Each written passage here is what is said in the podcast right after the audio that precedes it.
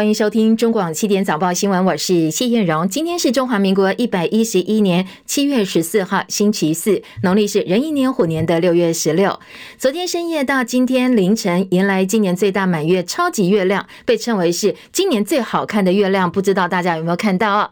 昨晚北部天气还可以，所以很多人在脸书晒出了又大又亮的月亮照片。那今天的详细天气状况如何？有哪些事情要特别注意的呢？新闻一开始啊，我们要连线请教的是中中央气象局的预报员陈一秀小姐，今天南方云系北移哦，在南部跟东南部地区会有一些局部的短暂降雨哦，不过其他地区还是维持多云到晴的天气，感受上仍然是以高温炎热的天气为主。在中午之后，各地的山区还有近山区的平地会有一些局部的短暂雷阵雨哦，特别要提醒南部地区还有各地的山区可能有局部较大雨势发生的几率哦。温度方面，今天各地高温仍然可以来到三十三到三十五度，局部地区温度可能会再更高一些。特别要提醒大台北地区、宜兰还有花莲地区有局部三十六度以上高温发生的几率，尤其是花莲重谷，甚至可能会持续连续达到三十八度极端高温的这个温度哦。提醒在中午之后还是要注意防晒，多多补充水分哦。以上资料是由中央气象局提供。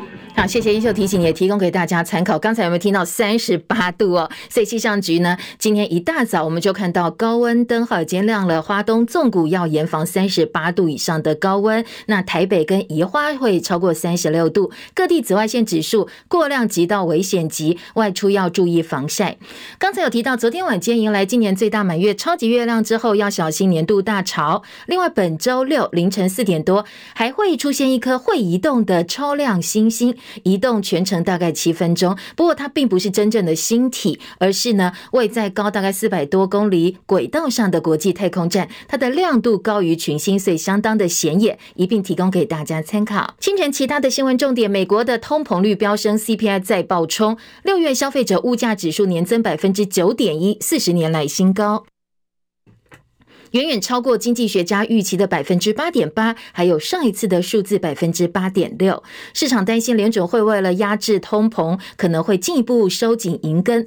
两周之后，可能有充分的理由再度大幅的升息，一口气。本来大家预期三码，现在三码是一定会升哦，会不会升四码？这是现在市场关注的重点。清晨收盘的美国股市三大指数收跌，道琼跌两百零八点，台积电 ADR 涨幅百分之二点八。深夜欧洲。洲股市也是收黑的，欧元对美元汇价贬破一比一的平价，写下近二十年来新低。油价部分呢，国际油价是小涨，几乎是持平的。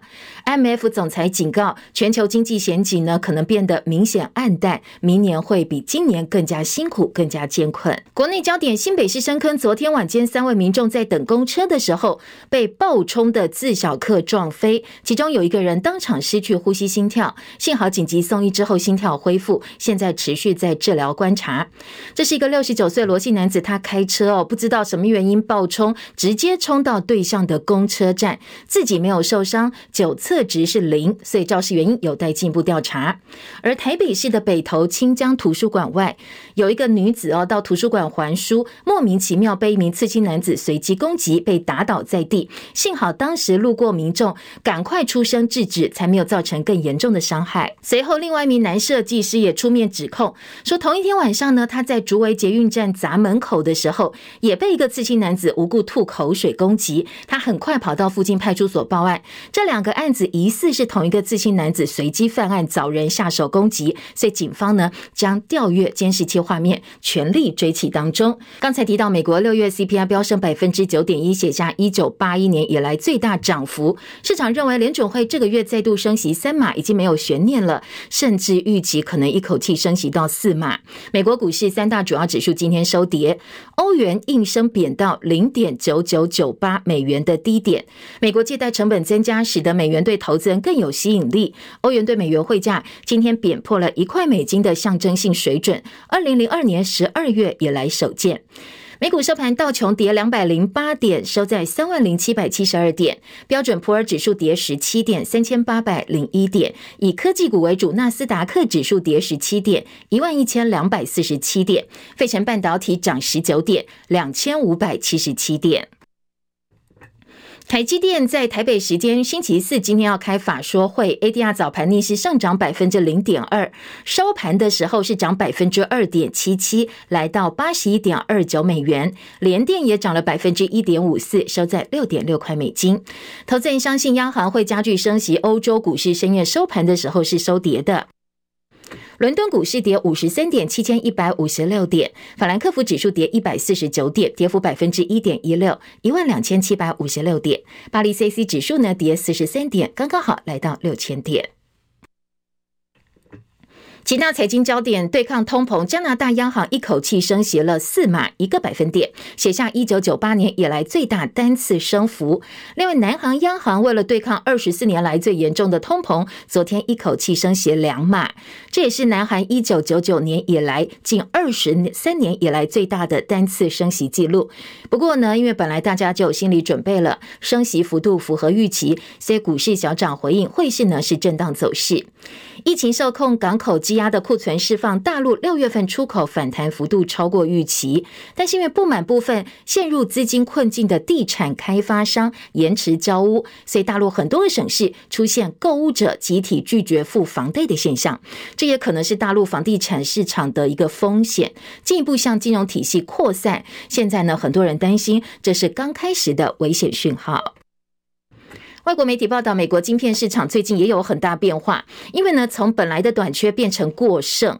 本来晶片市场严重短缺，全球疫情引发的供应链危机，导致电脑、手机、汽车这些制造商遭到打击，变成有车体但是没有车用晶片的窘境。相关的晶片零件都有短缺问题。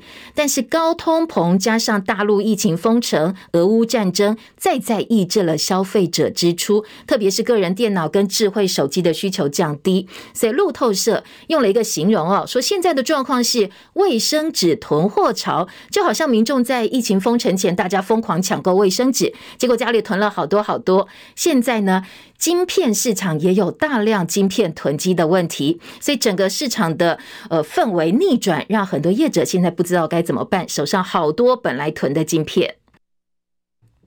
在通货膨胀、俄乌战争、供应链限制，还有经济衰退等等，呃，利空因素的影响之下，包括 Netflix、Meta、推特、特斯拉跟微软都宣布了裁员计划，或者是要减少招聘人数。四大科技巨头之一的谷歌 （Google） 也宣布要跟进，宣布二零二二年下半年要稍缓招聘计划。调查报告说，五月到六月期间，将近有三万名的科技公司员工遭到解雇。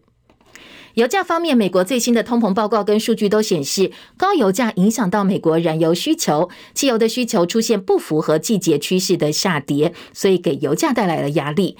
国际油价小幅上涨，盘中波动比较大，但是收盘的时候基本上是持平的。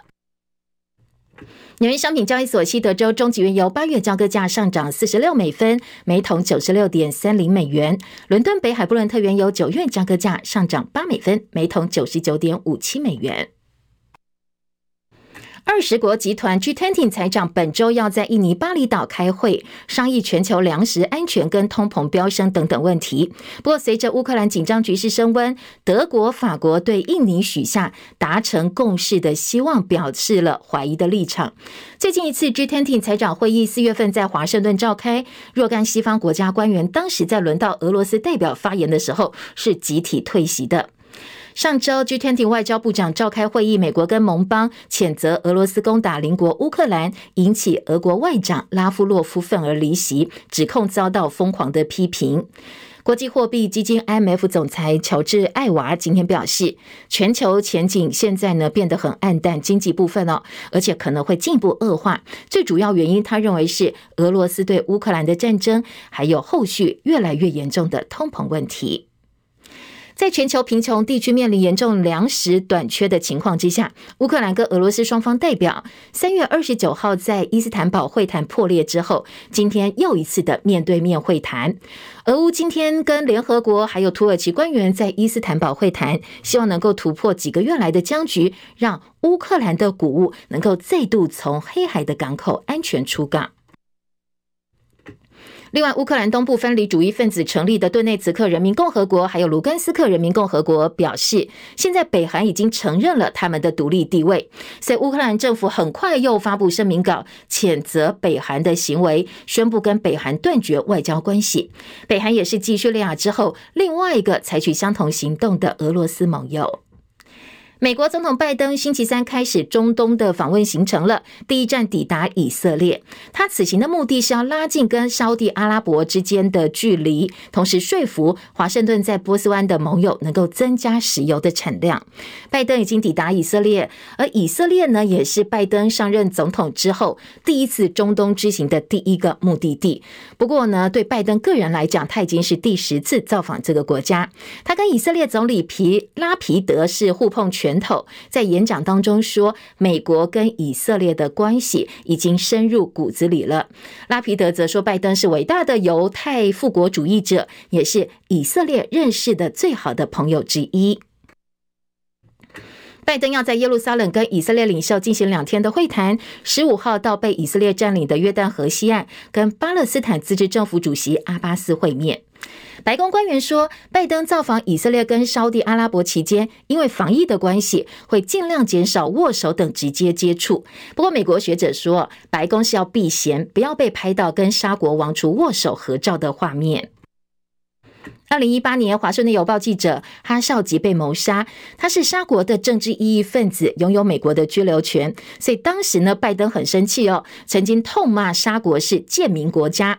美国情报单位相信，沙国王储也是哈绍吉遇害的幕后主使者。所以白宫要尽量避免拜登跟这个沙国王储的握手合照流出来被大家看到。特别是华邮还用社论来谴责这两个人见面仪式。防疫呢，只是美国用来当做。对外说明的借口。美国前国家安全顾问波顿今天在电视上非常罕见的坦诚，他曾经协助策划其他国家发动政变，但是最后没有成功。他说呢，二零二一年一月六号美国国会遇袭事件还称不上是政变。波顿坦承，二零一九年曾经公开支持委内瑞拉反对派领袖瓜伊多号召军方协助推翻社会主义总统马杜罗的行动。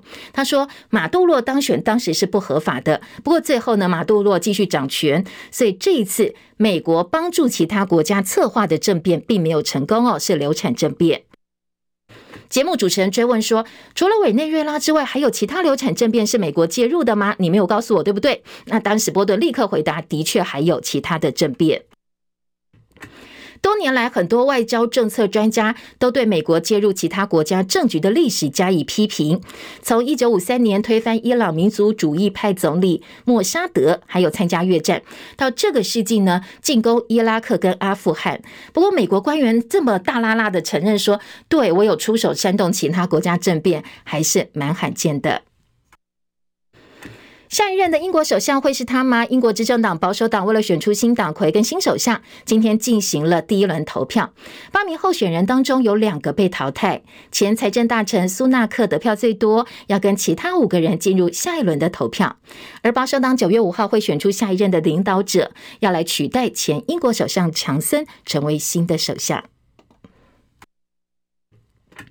国安基金宣示护盘，台北股市呢，昨天是报复性的反弹，三大法人同步买超，台积电领涨，权值股弹升，中场上涨三百七十四点，或涨幅有百分之二点六哦，收在一万四千三百二十四点。那国安基金礼拜一才开完会说，哎，我们不进场了，隔一天政策大逆转，这是历年来相当罕见的状况，所以外界有非常多的想象空间。记者张佳琪的分析报道。台股今年来在外资狂倒货、累计卖超九千亿之下一路修正，内资信心溃体的关键是美国 CPI 数据爆表导致美股惨跌，加上电子业高库存疑虑进一步打击投资信心，行情犹如失速列车般。国安基金周一召开例行会议，市场原本猜测不排除启动授权，后来决定不进场。决议出炉后，碰上美股因为担忧 CPI 数据利空而惨跌，助长空头气氛。十二号台股行情惨不忍睹，大跌三百八十九点，收在一万三千九百五十点的新低。市场还爆出违约交割、减掉搜索券商特定据点等利空，整体的气氛严峻。当天傍晚，国安基金召开临时会，决议授权执行秘书视情况动用资金，执行市场安定任务。吴玉警宣布护盘，震撼整个市场。正在交易的台指期夜盘立刻喷涨，十三号大盘也飙高，期现货同步狂涨，多头振奋。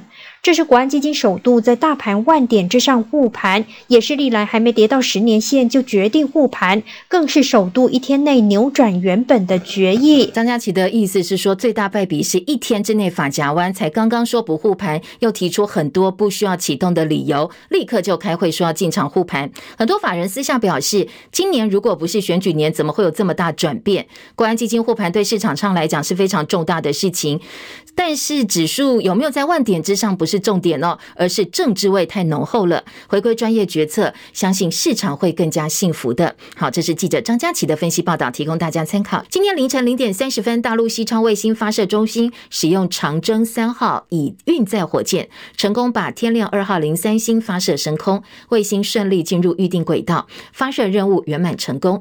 这个卫星是大陆第二代地球同步轨道数据中继卫星，主要用在火箭等载人航天器，还有中低轨道。资源卫星提供数据中继，还有一些监测的服务。缅甸商业中心仰光有家购物中心发生了炸弹爆炸，两个人死亡，十一人受伤。事发当天是缅甸的佛教节日，是国定假日。目前没有任何组织对于这起事件说是负责任，说他是他们做的。斯里兰卡宣布紧急状态，首都可伦坡群众继续示威抗议粮食还有燃料危机。流亡的总统拉贾帕克萨向美国申请签证踢到铁板，向印度去试探也被打回票。昨天先逃到马尔地夫，下一站被认为可能是到新加坡寻求庇护。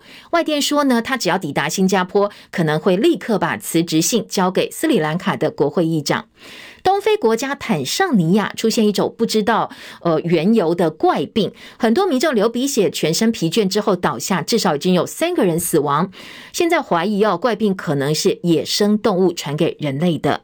泰国参议院以一百四十五票赞成、两票反对、两票弃权通过，性犯罪者可以接受化学阉割获得减刑，这个法案在众议院跟王室同意之后就会正式生效。只要生效，性犯罪者只要本人同意，经过两个心理医师、内科学医师认可之后，可以接受化学阉割来获得减刑、缓刑或者是提前释放。但是还是要接受十年的监控，继续佩戴电子监视手环，来看看有没有其他潜在作案的可能性。什么叫化学阉割哦？它是呃。利用一种药物跟剂量，每几个月注射一次，让罪犯呃，并不是一次永久的丧失性功能，但是会在这个阶段当中哦，可以抑制他的性功能。到目前为止，韩国、巴基斯坦、波兰跟美国部分州都对犯罪者实施化学阉割，而丹麦、挪威跟德国呢，则是选择对严重性犯罪者实施手术上的阉割。第十四届海峡论坛大会昨天在大陆厦门举行。大陆全国政协主席汪洋致辞的时候表示，只要中呃台湾方面承认九二共识，坚持一个中国原则，两岸的关系就能够改善跟发展。而以预录形式参加论坛的国民党副主席夏立言致辞的时候表示，国民党将在九二共识务实基础上继续推动两岸交往，坚持反对台独，希望求同尊异。陆委会昨天晚间则是强调，不接受北京当局定义的一中原则的九二共识，而且说这样的说法哦是徒劳无功的。其他的政治焦点、政治话题呢？担任民进党主席的蔡英文总统昨天喊出双北双箭头，确定提名为副部长陈时中参选台北市长，林佳龙来参选新北市市长。我知道部长已经是两年多没有好好休息了，但随着新阶段的来临，部长还是不能休息，因为防疫要指挥官，市政也需要指挥官。陈时中跟林佳龙组成的双北双箭头一定可以强强联手，让我们的北台湾的首都圈一起建设，一起进步，为北台湾整体的发展开创下一个新局。那陈时中今天在行政院会报告长照二点零执行成果之后，将向行政院长苏贞昌请辞卫福部长职务。部长的接任人选，现在媒体都报道，渴望由薛瑞元接任。薛瑞元会不会兼任防疫指挥官呢？指挥中心昨天的说法是，指挥官的人选要交给行政院来决定。昨天陈时中重申，责任来了，我来扛。我虽然生以台北市人为重，但我也为台北不舍。因为台北吃的更好，责任来我就扛。那林佳龙也接下了民进党要光复新北的重任。即便我是这么样的难搞，您还是带着信心跟耐心把这个重担交付给我，这就是民进党的精神。国民党主席朱立伦批评全台新冠疫情还是非常严峻，防疫指挥官竟然落跑要拼台北市长选举，不止台北市，民进党在新北跟桃园也都提名落跑人选，新竹更创下台湾自治史上第一位现任市长落跑的恶例。他说呢，相较民进党在北北桃三都全面落跑，国民党会用最负责任的态度来进行提名。昨天国民党开了好多场记者会哦，痛批陈时中是落跑指挥官，从负责到底。现在变成卸责到底，国民党副秘书长李彦秀批评陈时中现在不演了，把卸责当作扛责，怒轰他是被疫情耽搁的政客，把卸责当作扛责，把攸关人民生命健康这么重要指挥官的角色当作来去自如的自由业。过去演了两年多的这个抗疫暖男，现在不演了，仍旧敌不过台北市长。这个权力的诱惑，这就是陈时中哦。但是我相信，人民国人看得非常清楚，陈时中部长其实就是被政治疫情耽误的政客而已。现在时间到了，不赶快跳下船来，赶快来参选台北市市长，接下来恐怕就没有机会。民众党立委蔡碧如说，陈时中之前表示政务官是自由业，非常的不负责任。因为就算是自由业，也应该把工作做完，而不是工作一丢撒手不管，是把台北市民当作塑胶。民进党桃园市长参选人林志坚的论文门延烧，外界抨击中华大学跟政商学界关系密切。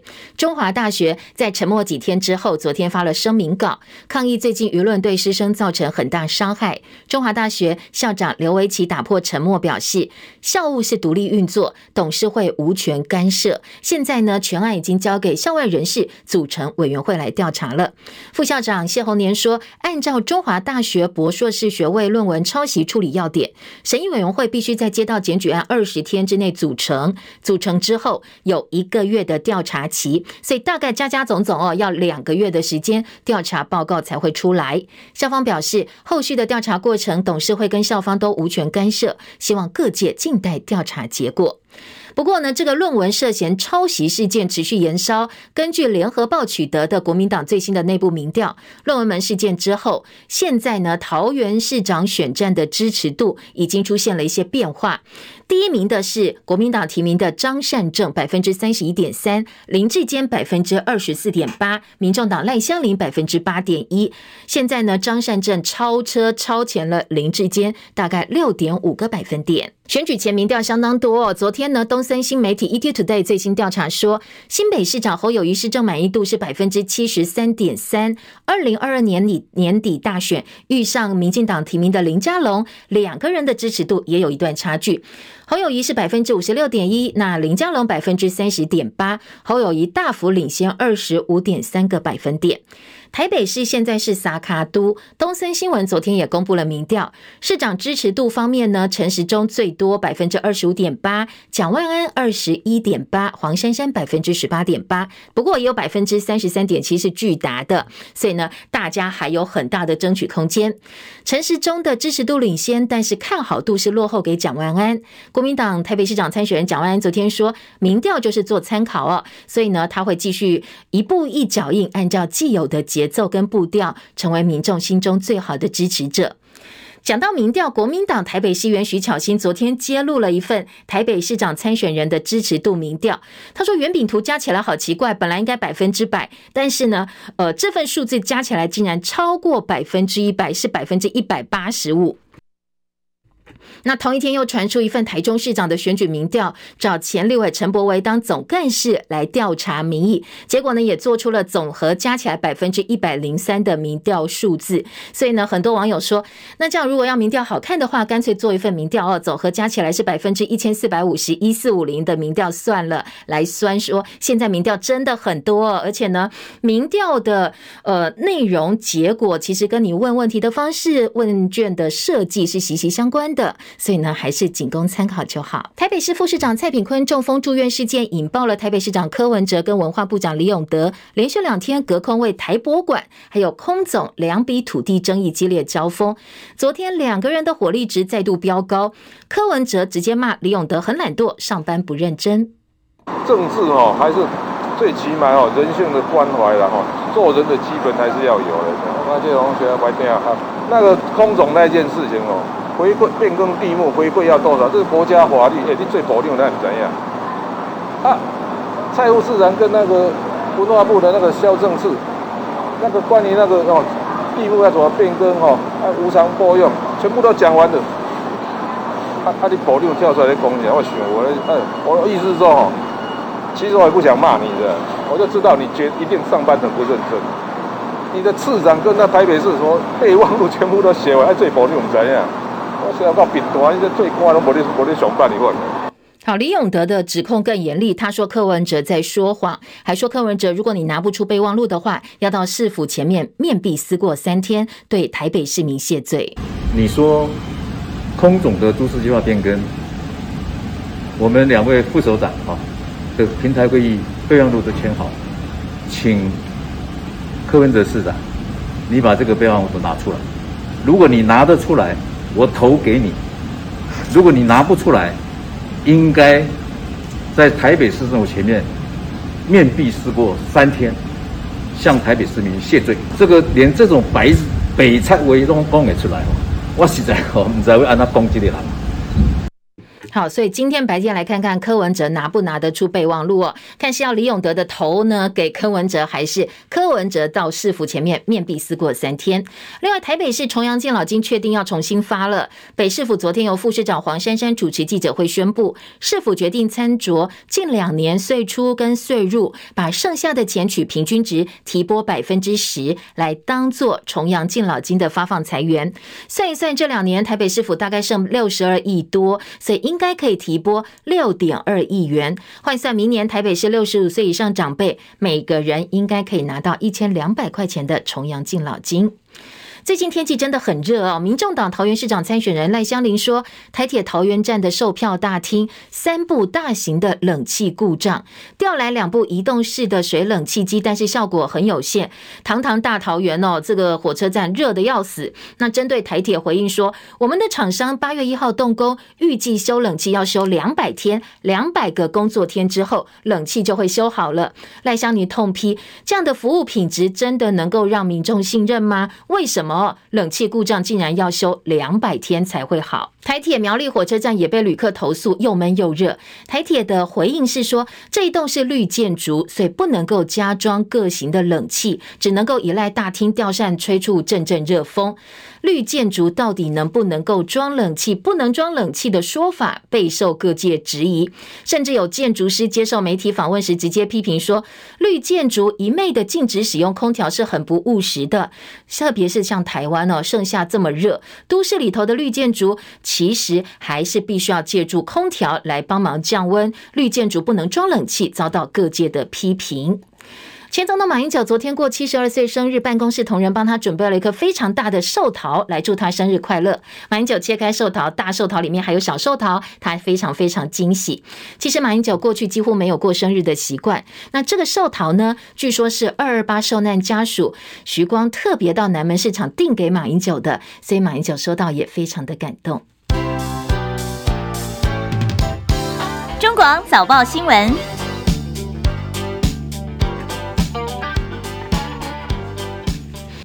今天早报还是财经带头哦，自由联合工商经济头版头条都是告诉大家。美国的通膨飙百分之九点一，远远超过预期四十年来新高。所以接下来要关注是联准会的动作怎么样来抑制通膨。各界都在猜哦，可能升息的幅度还会再加大。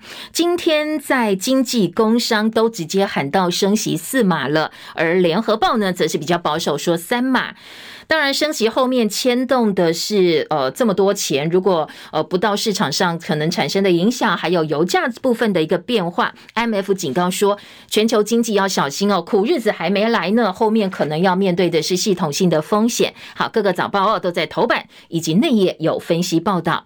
选战焦点，中时的头版头条批评陈时中落跑去选台北市长，因为民进党昨天宣布了，他们双北提名分别是陈时中跟林佳龙。当然，蓝绿。或其他在野党的反应，今天内页新闻有非常非常多的琢磨。那头版头条，《中国时报》说陈时中是落跑去选选市长，《联合报》今天则是专访国民党桃园市长参选人张善政，马上就要隔离出关的张善政呢，接受访问，他也聊到了国民进党的提名人林志坚的论文风波。当然，他过去是掌管科技部门哦，所以他有他自己的见解。今天《联合报》在头版跟内页，呃，给了张善政蛮。多的篇幅，不过呢，也有一点点质疑的声音哦，说旁边的人呃急过头了，像过去在论文门风暴林志坚被指抄袭这件事情上，呃，很多国民党其他政治人物纷纷呢是找到了这个话题点哦，就要猛打林志坚，希望能够来帮忙拉抬张善政的声势。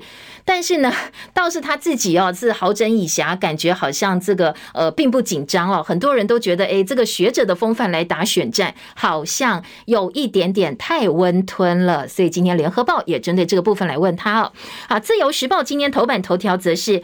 呃，这个升息嘛，呃，这个升息可能接下来呢会大幅升息，七月份就会看到。那头版中间版面呢，则是告诉大家，太平岛南沙海洋的研究站正式启用，这是我们的主权海域，提供给外国学者来做研究，跟周边国家做合作。这是呃，自由时报今天头版最大篇幅的一则新闻了。另外，在联合报跟中国时报头版还看到其他焦点呢。中时头版下半版面，三所私立大学，包括中原、世新跟实践，要调涨学杂费。举出来的例子，中原它可能呃每学期要多缴大概六百八十六块钱。还有财政部一直说我们现在打房奏效，但是中时今天利用数字来吐槽哦，说呢呃现在好像说我们打房奏效是太天真的说法，因为全台大概统计一千六百五十九人，他们手上的房子超过十户，而在呃囤房部分呢，则是至少有五十二点六万人，他们是所谓的囤房族。所以呢，有钱的还是很有钱，有房子的人还是很多房子，但是买不起的就是买不起哦。好，这是目前市场当中的现况。呃，各大早报在头版呢都有相关的报道哦，提供大家参考。回头来听听看，关于通膨在写下新高的财经数据。今天自由时报头版头条说，美国六月 CPI 百分之九点一，通膨再创高，远远高过市场预估，将促使联准会七月大幅升息。联合报说，美国六月通膨率飙破百分之九。高油价推升通膨，近四十一年来新高，年准会可能会再升息三码，而通膨上升，IMF 示警全球经济会有系统性的风险。工商时报也说，这样一个百分之九点一的 CPI 年增率超过预期，刷新四十年来高峰。拜登后来出来灭火，强调油价、粮价已经走跌了，所以美股早盘跌更多，但是稍微收敛一点点。收盘的时候，因为拜登讲话了，所以稍微回来一点点。经济则说，升息上看四。码联准会要加码调高利率，现在更有理由了。呃，美国通膨飙升这个部分呢，今天的《中国时报》另外提供学者的看法，学总会认为，呃，七月底可能会升息三码。好，现在共识就是三码一定升，但是会不会升到四码，这个就是呃各界比较不同的意见。那估计下半年累计升息可能会七到八码，最快最快明年底通膨会降到百分之二。好，这个是《中国时报》啊，今天访问台经院研究。究院邱达生老师的看法，关于台北股市，那国安基金到底昨天护盘，当然台股表现还不错啦，但是呢，护盘的时机点是不是太早了，或有其他的考量哦？今天联合报二版整个版面，经济日报则是放在头版的中间版面，我们来听听看哦，各界是怎么看的。好，今天在《经济日报》头版二题说，国安基金点火台股强弹。昨天呢，在宣示护盘之后，台股报复性反弹，大涨三百七十四点，涨幅百分之二点六，收在一万四千三百二十四点，涨幅是今年以来第二大。外资买五十七点八亿元，投信买十一点零二亿。那后来三大法人加起来买超一百一十二点六亿元，八大公股行库则终止连三买，转为卖超八点六亿元。联合报今天的二版说护盘太早吗？专家说台股只跌到半山腰，还有刚才提到通膨这些因素都没有厘清，你就把王牌给出来了。那接下来你还有什么样的筹码呢？呃，但是呢，国安基金委员表示，其实国安基金里头各党派都有推荐人选，意见都没有分歧呀。周一虽然宣布不进场，但是留伏笔，这个不叫做决策反复，并不是法夹弯，但是。之前操盘过国安基金的操盘手，国民党立委曾明宗则建议护盘要循序渐进。你的十八套剧本应该是从最简单的工具开始，小感冒给点维他命 C，你严重感冒呢就住院，再来谁才是动手术？你不能够还没有真正到严重的时候就把筹码用光了，那接下来该怎么办哦？太早出手了。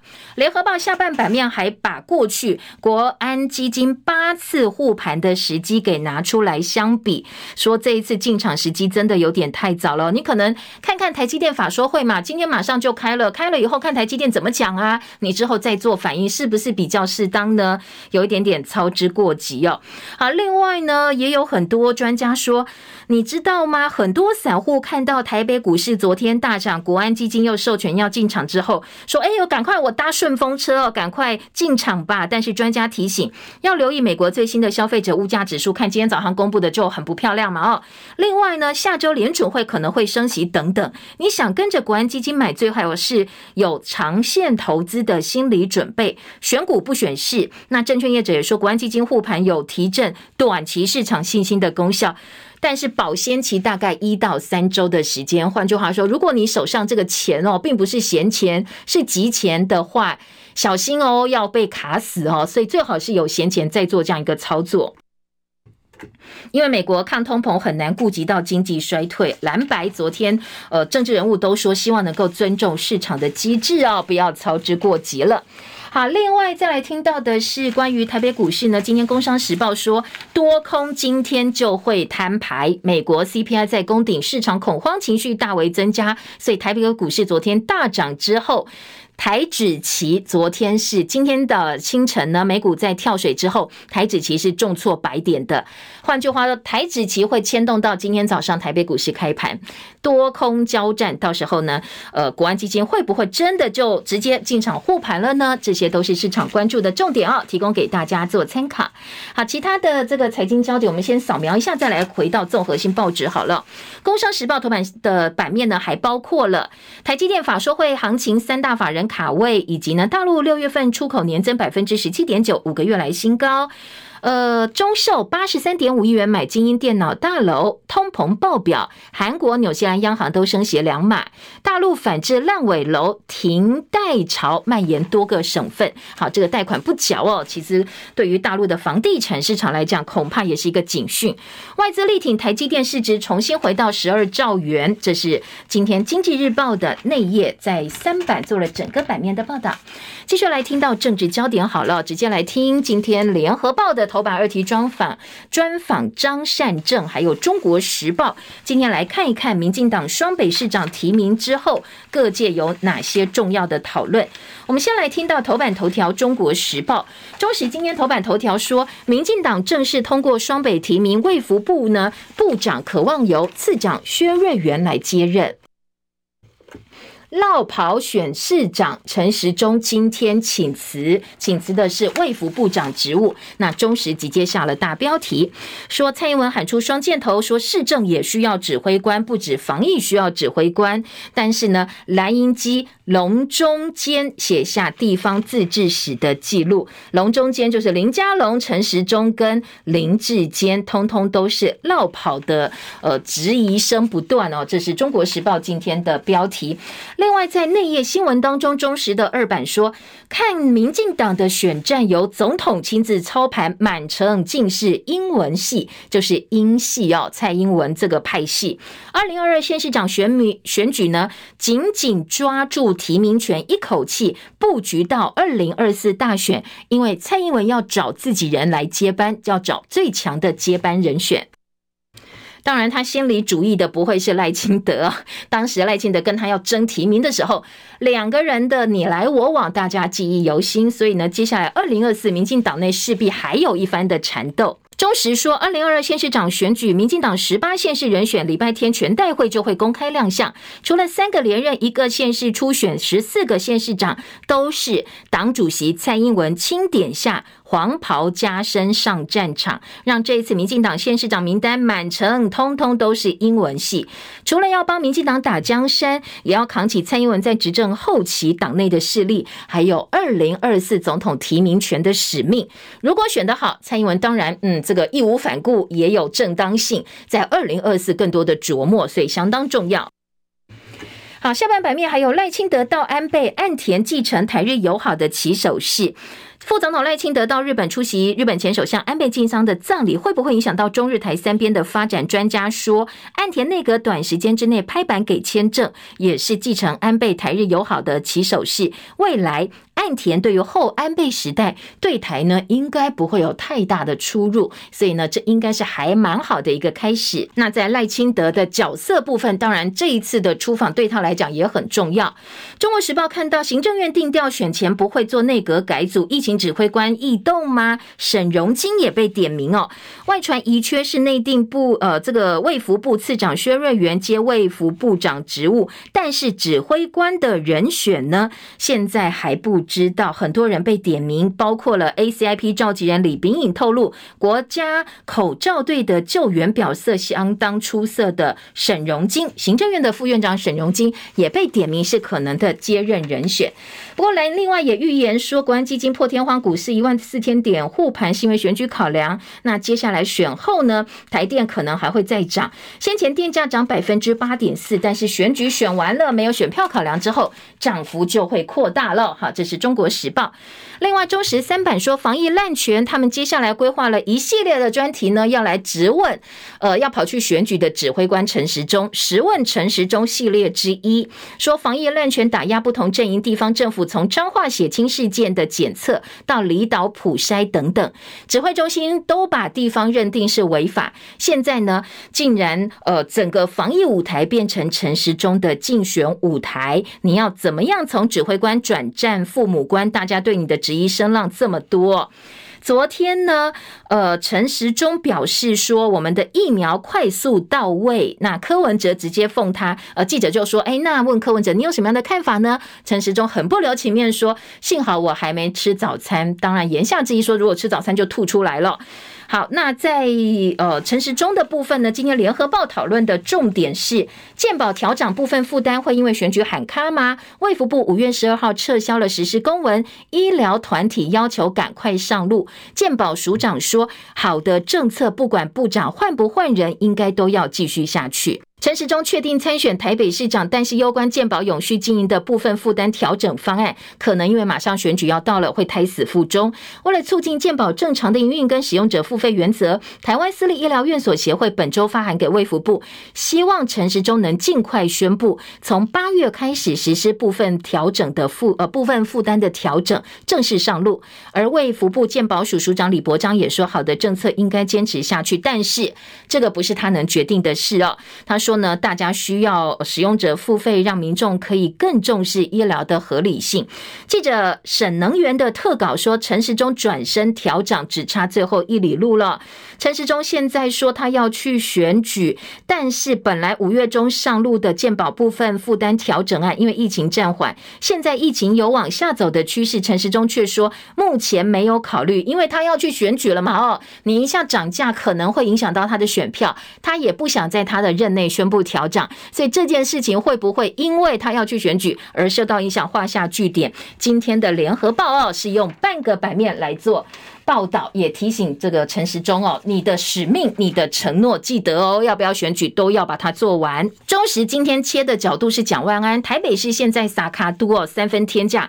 蒋万安说他不担心弃保，蔡壁如喊话叫呃这个说现在黄珊珊会做事，选情很稳。蓝营则说蒋万安很稳啦，可以拿百分之四十五的选票。绿营则说民众党看黄珊珊太乐观了。当然，大家对于民调有不同的解读跟看法。今天联合报。还有一份最新民调是基隆市国民党谢国良百分之三十二，蔡适应百分之二十九，两个人胜选看好度一样，都是两成七。小党跟蓝营分裂的影响相当有限，所以原则上基隆还是谢国良对上蔡适应，蓝绿各有隐忧。在基隆市长参选人民调公布之后呢，记者观察说，中间选民还是最主要的关键。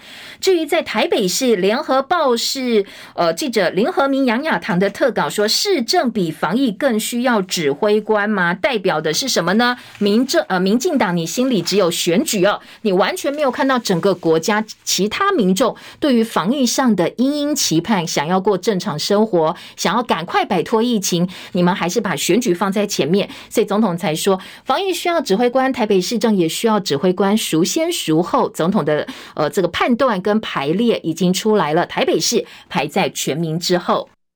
台北市排在全民之前了啊！台北市选战。另外，联合报访问张善政，张善政针对林志坚的论文提出两个疑点。他说呢，呃，他曾经担任过科技部长哦。他说，林志坚中华大学论文如果没有致谢的文字，却拿科管局委托研究的大幅度报告来做论文，这里面就相当有问题。有违学术伦理，论文当中学术伦理特别重要，他应该在谢词上说本研究承蒙某某公司或相关经费支持，特予致谢，要把相关的联系关系讲出来。那竹科管理局事前没有被告知，也没有授权的话，这就是另外一个问题了。诚信这把尺应该在林志坚心里。他另外也点到蔡英文总统的论文争议是很少见的案例。他说呢，论文的争议，不管林志坚跟蔡英英文现在的资料都让大家满头雾水。如果是真正不怕人看的论文，怎么会有这么多的疑问呢？好，这是昨天呢、呃，这个张善政提出来的说法。他也说，城市治理并不是 copy 贴、复制贴上就好，一改佛系选战的形象，左批林志坚小看桃园，右批郑文灿把林志坚绑得紧紧的。那现在好像他自己在跟郑文灿选，不是跟林志坚选一样。好，拔剑出关，张云淡风轻战有疾。记者陈洛威跟贾宝南的特稿说，张善政接受专访，谦谦君子，就连蓝英也质疑他好像选战局外人一样。解革出关，终于打破沉默，拆解论文门争议。他一再重申不妄下定论，但是呢，记者说他确实有点到问题，只是好像呃，应该要再积极一点哦，让人家感觉到呃，并不是像局外人，否则旁边帮你抬轿的人可能会急死了。联合报另外也有这个关于林志坚方面的回应，说论文没谢词，林进办林志坚的竞选办公室说这是张善政刻意的抹黑，内容说明结案报告并不是正式发表，不是正式发表的报告拿去做正式期刊或者是论文，跟结案报告应该视为是同一个研究，不必引述，也没有抄袭的问题，而且结案报告送给科管局的时间晚过林志坚论文口试的时间。所以没有引用的问题，这是林志坚方面的说法，也一定要提供给大家参考。自由时报说林志杰呃林佳龙向侯友宜下战帖，他表示逆转胜比赛才会精彩。侯友谊反驳新北很多建设都在后半端的质疑，他说呢各项评比新北市都是名列前茅的。好，另外在疫情部分呢，今天早报也有部分的报道，我们赶快来扫描一下。昨天新增了两万九千八百四十九例的本土确诊个案，死亡人数四十九例，染疫死亡人数连续两天下滑，而且慢慢慢慢趋缓了。不过欧米矿变异病毒株爆发到现在，我们的致死率，染疫之后的致死率高达万分之十七，比新加坡、韩国、日本等邻近国家都还要高。所以呢，到底台湾在防疫或者是相关的医疗政策上出了什么样的问题？为什么我们死亡率这么高呢？这是专家比较想要知道答案，想要找到答案的关键。那有专家就分析说，新加坡跟南韩优势在于筛检量充足，越早检验越早发现病例，越早给药，所以致死率就控制下来了。相对我们呢，前面其实有点卡卡的，不想筛也不想要给药，没有药可以给哦，所以很多东西都卡住了。另外，彰化四岁蔡姓确诊男童已经隔离加自主健康管理超过十四天，但是 CT 值还是偏高。前几天他觉得头疼，疼到必须痛到必须要去打头才能够稍微舒缓。所以家人赶快送急诊，结果检查发现呢，这个小男孩哦，四岁而已，不但确诊，而且有一个六公分大的脑瘤在他的脑子里。那转院的时候情况已经不是很好了，家人呢赶快上网路，希望大家能够集气，呃，帮帮忙，希望看是不是可以盼到奇迹出现。不过很可惜，没有等到奇迹，在昨天凌晨，这个四岁小男孩已经宣告不治了。还要提醒哦，从今天凌晨零点起，放宽三类人搭机前可以不用拿两天之内的 PCR 报告。很多人担心 BA 点四、BA 点五会不会进入社区呢？呃，专家说，国外 PCR 检验的可信度本来就有一点点让人不放心、看绿的，所以即便我们现在没有要求 PCR 报告，在机场还是有唾液筛检，心智会增加风险。但是呢，新加坡、纽西兰也因也没有因为 BA 点五疫情上升而去加严边境管理，所以呃。认为只要没有出大问题哦，大概八月底九月初入境检疫就会松绑到零加七了。从今天凌晨零点开始，国人持有效居留证来台转机者搭机前，通通不用拿两天之内的阴性报告。数位证明的新格式，美加日本都通用。像我自己先前也申请了网络的这个数位疫苗打疫苗的证明，现在有全新的格式，大家可以去下载新的格式。那这个新格式的好处呢，就是呃，你如果出国的话，到美国、日本、加拿大，通通都可以，不要再拿你那个不被人承认的小黄卡出去喽，可以去下载一个新的。格式哦，数位证明。好，今天在《醒报》做了整个版面的介绍。大陆疫情趋缓，六月出口回温超过预期，进口成长低于五月，显示内需不振。上半年对台台湾对大陆顺差将近八百亿美金。好，在国际疫情部分，新加坡的确诊人数又回来了，大增一万六千八百七十人确诊，写写下从三月到现在的新高。当然，确诊数激增，但是相关的防疫政策并没有。呃，在。加严的一个计划，日本、韩国新一波疫情也有反复呃反扑的趋势。日韩两国评估现在新的疫情来势汹汹，所以大家的做法是要扩大第四剂疫苗的施打范围。而今天日本的首相岸田文雄也会说明日本新的防疫政策。大陆上海疫情好像又有蠢蠢欲动的迹象哦，所以大陆呢，随着上海病例数反弹，现在重启部分隔离点方舱作为密接的集中检疫场所，甚至。是部分的街镇居委建议民众说，家里最好准备好十四天左右的粮食，还有医药的用品，好提供给大家参考。好，再来听到的是内页新闻呢，还包括了。呃，这个中时头版的囤房大户为将，全台一千六百五十九人拥有超过十户的房子，超过五十二万人持有非自住的房屋。高中以下代课教师的钟点费可望调高百分之四，中小学本土语言教师支援人员也纳入对象，年底前应该通通都可以加薪。好了，拜拜，祝我们美好顺心，谢谢，拜拜，记得按赞。